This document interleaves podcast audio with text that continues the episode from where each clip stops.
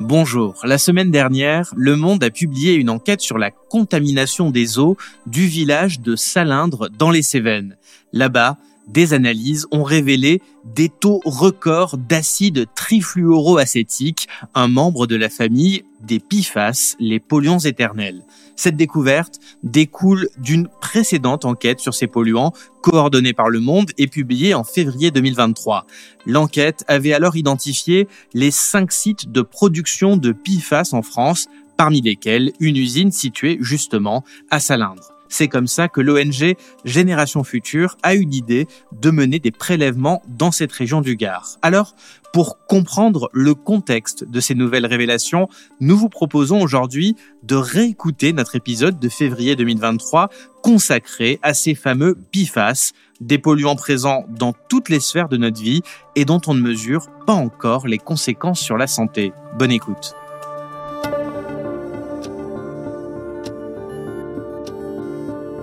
Bonjour, je m'appelle Jean-Guillaume Santi et il est l'heure du monde.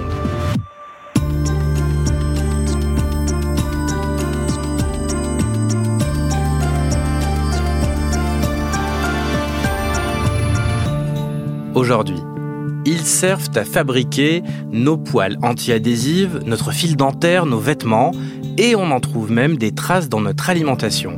Dans une série d'articles, Le Monde révèle l'ampleur de la contamination en Europe au perfluoroalkylé ou PFAS, un nom un peu barbare qui cache une réalité alarmante. Ces agents chimiques ultra résistants, utilisés dans de nombreux domaines de la vie courante, présentent des risques pour la santé et pour l'environnement.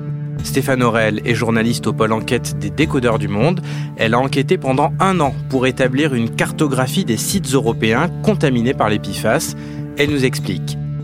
Mais d'abord, nous partons à Rumilly avec Stéphane Mandard, journaliste au service Planète. C'est là que se trouve l'usine Tefal.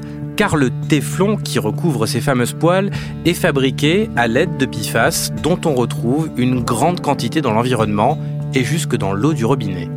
PFAS, ces polluants éternels qui ont contaminé l'Europe, un épisode d'Adélaïde Tenaglia, réalisation Thomas Zeng.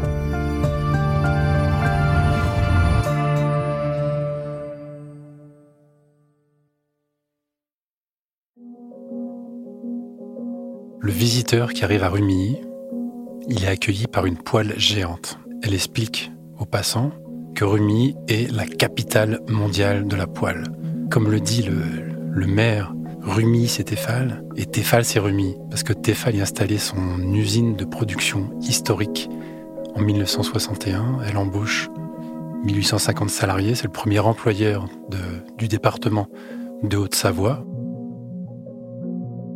En automne, l'Agence régionale de santé a fait des prélèvements euh, dans l'eau et a retrouvé des, niveaux de, PFOA, qui est interdit hein, depuis 2020, notamment parce qu'il est euh, cancérogène euh, potentiel à des niveaux très importants. Depuis ce jour, tous les regards se tournent vers Tefal parce que euh, la base des poils Tefal, c'est le téflon, donc ce fameux revêtement antiadhésif. Et jusqu'en 2012, le PFOA a aidé à produire ce téflon appliqué sur les, sur les poils. L'usine de Tefal à Rumi, donc elle occupe l'équivalent de, de 17 terrains de, de, rugby sur la commune, produit chaque année environ 45 millions de poils en téflon. Alors non seulement cette, cette molécule a été retrouvée donc dans, les, dans les nappes phréatiques de, de la ville, mais tout près de l'usine Tefal, il y avait un, un plan d'eau, une base de loisirs, où les, où les Rumiens et les Rumiennes aiment, aiment aller, soit pour pêcher, soit pour promener les, les enfants quand ils vont pas sur les, sur les pistes de ski. Des niveaux de PFOA ont aussi été détectés dans ce plan d'eau, dans cette base de, de, loisirs. Donc ça veut dire que les, les habitants ont non seulement consommé une eau qui était contaminée euh, au PFAS depuis euh, sans doute de nombreuses années, mais se sont aussi baignés dans ce, dans ce plan d'eau bourré de, de PFAS.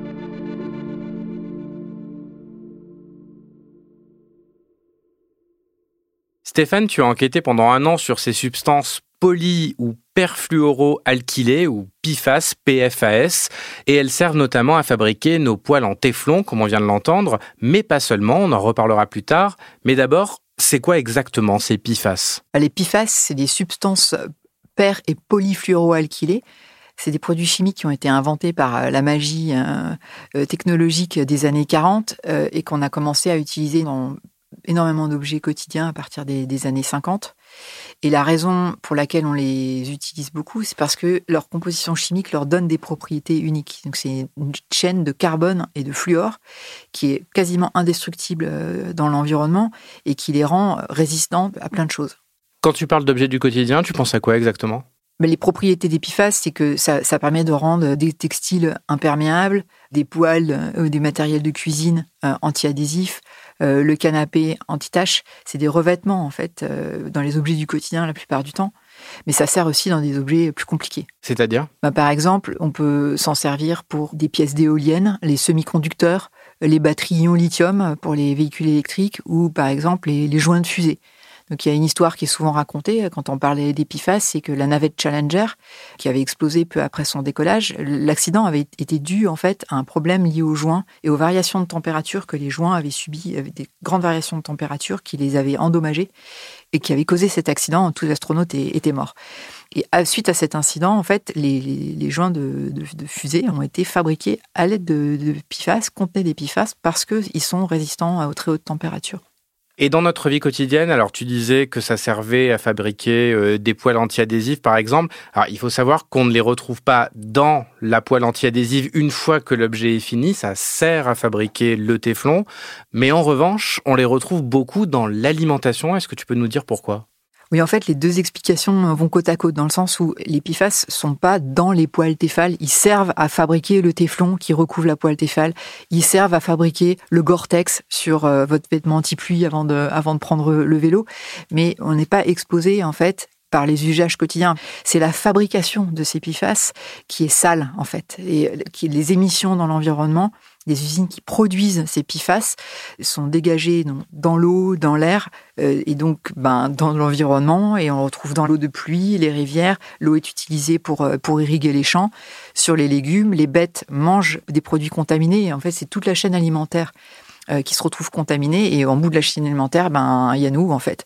Et donc comme c'est des substances qui sont bioaccumulables, donc c'est-à-dire qu'elles elles s'accumulent dans l'organisme, nous en bout de chaîne, on récupère de très grosses doses, par exemple en mangeant euh, du poulet ou des œufs, quoi. Donc si je te suis bien, si je me fais un œuf au plat dans ma poêle Tefal, ça va pas être la poêle qui va contaminer mon œuf, c'est qu'il est déjà contaminé. Bah, si vous habitez à côté d'une usine euh, qui fabrique des pifas, euh, ouais, il y aura plus de pifas dans l'œuf que dans les dégagements de la poêle. Mais alors, à partir de quelle dose de PFAS dans mon alimentation, dans mon œuf, dans ma tomate, est-ce que c'est considéré comme dangereux pour ma santé? Ça, c'est une question scientifique qui est débattue aujourd'hui. C'est-à-dire qu'il n'y a pas de certitude. Et donc, par exemple, les experts qui travaillent sur ces questions-là pensent qu'il ne faudrait pas plus de 1 nanogramme par litre de PFAS dans un échantillon. Ça représente un quart de goutte de l'un d'entre eux, le PFOA, dans une piscine olympique. On entend souvent cette expression, c'est pas une goutte dans une piscine euh, olympique euh, ou une piscine qui, qui peut vous faire du mal. Ben si, un quart de goutte dans une piscine olympique de PFOA, ça a des effets sur le système immunitaire des enfants. Or, la directive européenne sur l'eau, qui va être appliquée bientôt, elle détermine comme seuil 100 nanogrammes par litre, c'est-à-dire 100 fois plus que ce que les experts qui travaillent sur les questions estiment comme dangereux. Et alors, tu nous disais qu'à partir de 1 nanogramme par litre, ça a un effet sur le système immunitaire des enfants. Quels sont les autres risques pour la santé qui existent? Donc, ces effets immunitaires, ils ont été observés euh, chez des enfants. C'était une réponse euh, immunitaire qui était moindre après une vaccination. Les autres maladies, c'est des cancers, comme le cancer du rein, euh, le cancer des testicules, le cancer du sein, mais aussi des problèmes d'hypertension. L'hypertension, ça veut dire problème cardiovasculaire. C'est aussi des effets sur le poids des bébés à la naissance qui est amoindri, donc ce qui provoque des problèmes de santé euh, quand les enfants grandissent. Et donc, il y a, voilà, il y a tout un éventail de, de maladies, mais le niveau de preuve, en fait, euh, est différent selon, selon les maladies. Et Stéphane, les dangers des PFAS pour la santé, ils sont bien montrés dans un film récent, Dark Waters, sorti en 2020 et inspiré d'une histoire vraie. Mark Ruffalo y interprète l'avocat américain Rob Billot qui a attaqué en justice le groupe chimique DuPont, fabricant de Teflon. Les rejets de son usine dans les eaux de la ville de Parkersburg ont eu des conséquences désastreuses sur la santé de ses habitants. Ce produit chimique, ça ferait quoi si on en buvait? En boire? C'est comme de demander et si j'avais un pneu, c'est grave? Imaginons que ce qui fait mourir toutes ces vaches, c'est quelque chose qui est dans l'eau du robinet. Dupont a délibérément empoisonné plus de 70 000 citoyens pendant 40 ans. Vous saviez, pourtant vous n'avez rien fait. Stéphane, dans ce film, on voit bien que ces produits ont empoisonné les personnes qui habitent euh, à côté de l'usine, qui boivent donc une eau contaminée. Est-ce que les risques pour la santé, ils ne concernent que les personnes qui vivent à proximité des usines qui utilisent des PFAS ou est-ce que ça concerne tout le monde? Ça concerne tout le monde. Quand on fait des études pour essayer de comprendre les, effets d'une exposition à des produits chimiques, en fait, les premières personnes qu'on étudie, c'est les personnes qui sont les plus exposées. Et donc là, dans le cas des PFAS, c'est les gens qui vivent autour de ces usines. Donc les, effets euh, qu'on voit, les maladies qu'on peut lister aujourd'hui, c'est parce qu'on les a vus apparaître chez les gens euh, qui vivaient autour de l'usine de Dupont à Parkersburg. Parce qu'il y a une étude qui a été faite, qui d'ailleurs continue, hein, pour surveiller euh, la santé de, de ces gens. Mais a priori, on est tous susceptibles de développer des maladies liées à une exposition au PFAS parce que l'exposition est généralisée.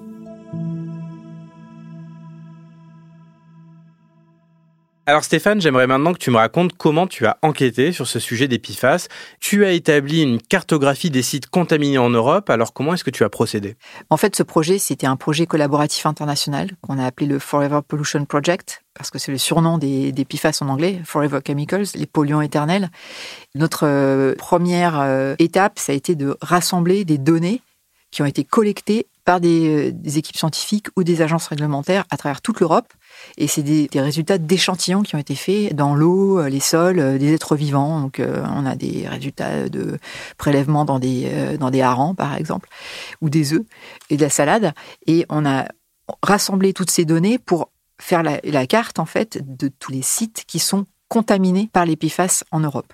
Il y en a combien? Sur notre carte, il y a 17 000 sites contaminés c'est-à-dire à des valeurs où les, les PFAS dépassent 10 nanogrammes par litre, c'est-à-dire qu'on est déjà 9 nanogrammes au-dessus de ce que les experts considèrent euh, comme dangereux pour la santé. Et parmi ces 17 000 sites, en fait, il y en a plus de 2100 qu'on peut considérer comme des hotspots, donc des, zones chaudes, euh, c'est-à-dire où on est à plus de 100 nanogrammes par litre. Donc c'est pour les experts qu'on a interrogés un seuil au-dessus duquel il y a un risque pour la santé important. Ça a été difficile de les identifier, ces sites, et de quel type d'usine on parle? Parmi les plus gros hotspots de PFAS en Europe, euh, il y a des usines de production de PFAS. Or, avant qu'on commence notre enquête, la localisation précise de ces usines n'était pas connue. Une de nos missions, en fait, ça a été de localiser et on a réussi à en trouver 20. Ça ne veut pas dire que ce sont les seuls épicentres de la contamination en Europe. Et en fait, parmi les hotspots repérés par les autorités, les trois quarts sont dus à l'usage de mousse anti-incendie parce que les feux d'hydrocarbures, par exemple, ne, peuvent pas être éteints avec de l'eau, donc on utilise des, mousses qui euh, privent le feu d'oxygène, et ces mousses contiennent euh, des, des. Le problème, c'est que si vous utilisez ces mousses, euh, après, ça, ça, percole dans les sols, ça atteint les nappes phréatiques et ça se retrouve dans l'eau des robinets. Et c'est des contaminations très graves et très importantes qu'on retrouve suite à l'usage de ces mousses anti-feu. Donc ça, c'est pour l'Europe. Combien vous avez identifié de sites en France? En France, on a identifié plus de 900 sites contaminés et 5 des 20 usines de production de PFAS, qui est considérable. On est deuxième au palmarès après l'Allemagne, berceau de la chimie euh, en Europe. Et donc ces usines, elles se situent à Pierre-Bénite, à côté de Lyon. Tout le monde en a entendu parler euh, euh, depuis la diffusion d'Envoyé spécial l'été dernier. Donc c'est Arkema et Daikin, deux usines où la contamination est très importante. C'est sans doute la contamination la plus importante de tout le pays. Mais il y a aussi trois autres usines une de Quémour, à 60 km de Paris, à Villers-Saint-Paul, dans l'Oise, et deux usines de Solvay, une à Tavaux, dans le Jura, et l'autre à Salindre, dans le Gard.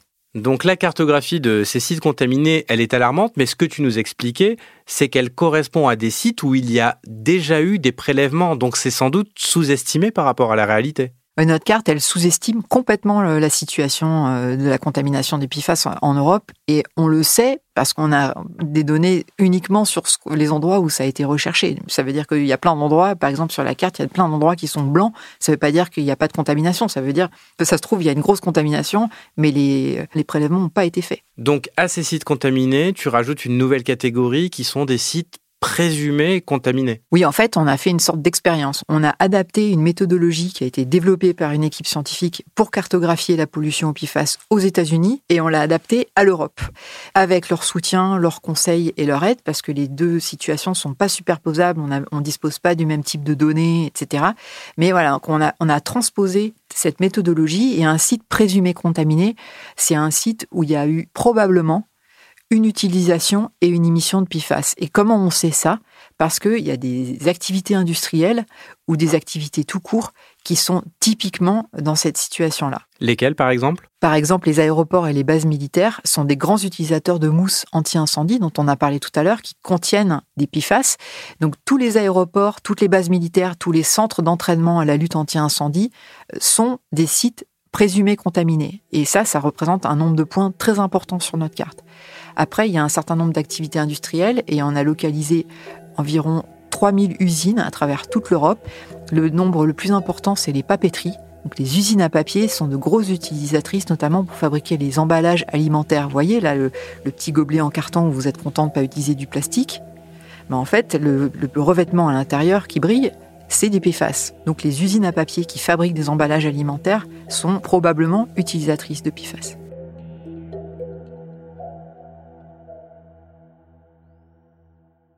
Stéphane, j'aimerais maintenant qu'on s'intéresse à la réponse apportée à cette pollution invisible par les pouvoirs publics. Mais d'abord, on va écouter un extrait du journal de France 3 de 2009 dans lequel il est question de PFOA, un PFAS qui sert à fabriquer le téflon.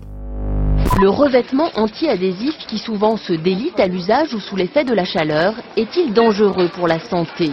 Aucun risque selon l'Agence de sécurité sanitaire des aliments.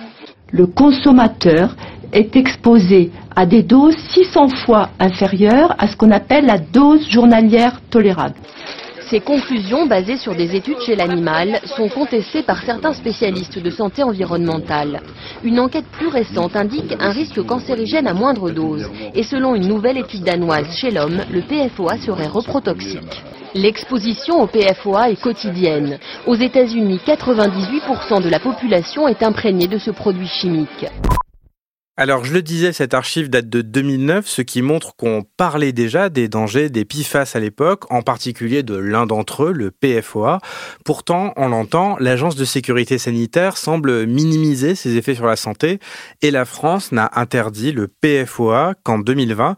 Comment expliquer que les pouvoirs publics n'aient pas pris la question au sérieux plus tôt? Et encore, c'est même pas la France, c'est une convention internationale qui a interdit le PFOA qui servait justement à fabriquer le, téflon. C'est une grande question en fait. Euh, pourquoi est-ce que Rob Bilott, l'avocat, découvre que Dupont a pollué tout autour de son usine en Virginie occidentale en 1998 Les premières mesures d'ampleur internationale commencent en 2006 avec l'Agence de protection de l'environnement américaine qui demande aux principaux fabricants de sortir du PFOA, c'est-à-dire de cesser de l'utiliser. Donc, a priori, en Europe, on en a aussi entendu parler. Il y a des fabricants européens hein, qui sont, qui sont concernés par cette décision aux États-Unis. Et on est en 2023. Et aujourd'hui, la directive européenne sur les émissions industrielles, elle prévoit même pas de surveiller les émissions de PFAS, par exemple. C'est très difficile de comprendre pourquoi aux États-Unis cette question est devenue un sujet euh, majeur au point que ça a été une des premières annonces de Joe Biden euh, quand il est devenu président des États-Unis. C'était de prendre des mesures sur la question des PFAS, alors qu'en France, ben, je pense que la plupart des gens, si vous marchez dans la rue, vous leur demandez, ils en ont jamais entendu parler.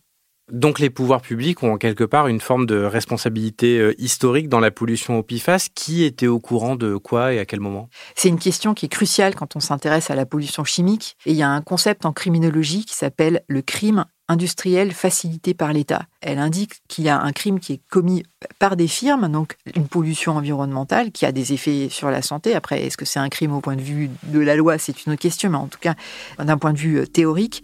Mais ils n'ont pas fait tout seul ce, crime. C'est les gouvernements, les agences qui n'ont pas fixé des limites à, cette pollution et qui se sont du coup rendus complices. Alors ce qu'on sait sur les PFAS, c'est que Dupont et 3M, qui sont les firmes qui ont le plus pollué historiquement, qui ont euh, fabriqué le plus ces substances, savent depuis 1961 que ces substances ont des effets euh, sur la santé de leurs employés ou des, euh, ou des rats de laboratoire parce qu'ils ont ils avaient les données, ils ne les ont pas transmis aux autorités, ils les ont cachés et elles n'ont été rendues publiques que suite à des procès euh, aux États-Unis.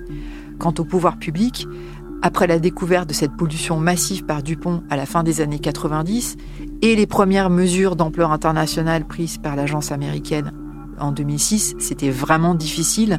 Il fallait vivre dans une caverne pour pas être au courant qu'il y avait un problème gravissime avec ces substances.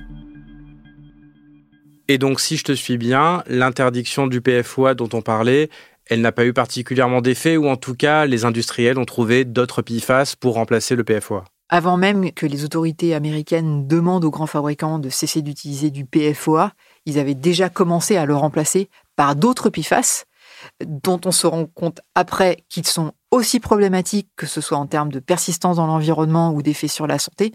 Et c'est un, phénomène qu'on appelle la substitution regrettable. C'est un, problème pour de nombreux produits chimiques, mais sur les c'est un énorme problème parce que c'est une famille qui comporte des milliers ou des millions de composés en fait. Donc, il suffit de changer une toute petite chose. Il faut enlever un poil de la brosse à dents pour faire un nouveau PFAS qui va remplacer le précédent, mais qui, ça se trouve, posera exactement les mêmes problèmes et qu'on va aussi retrouver euh, dans l'eau du robinet.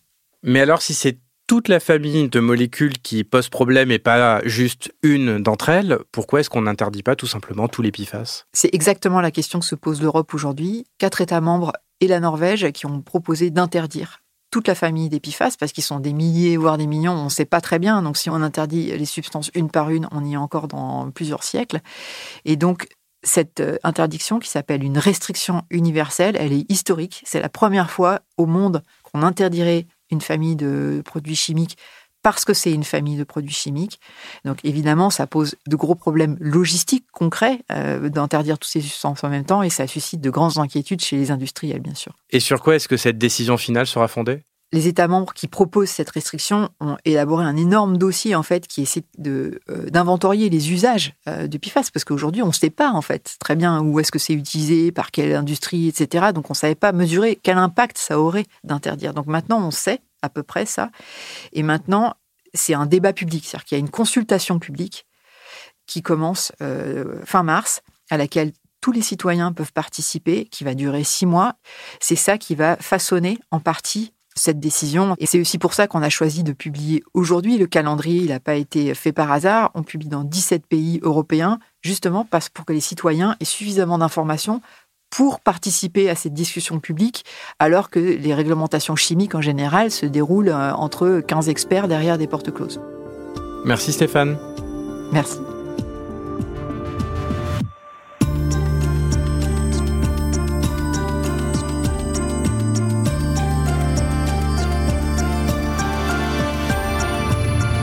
Si vous souhaitez en savoir plus sur le sujet, vous pouvez aller consulter toutes nos enquêtes sur les en allant vous abonner sur notre site. C'est la fin de L'heure du monde, le podcast quotidien d'actualité proposé par le journal Le Monde et Spotify. Pour ne rater aucun épisode, vous pouvez vous abonner gratuitement au podcast sur Spotify ou nous retrouver chaque jour sur le site et l'application lemonde.fr. Si vous avez des remarques, suggestions, critiques, n'hésitez pas à nous envoyer un email à l'heure du monde L'heure du monde est publiée tous les matins, du lundi au vendredi. On se retrouve donc très vite. À bientôt.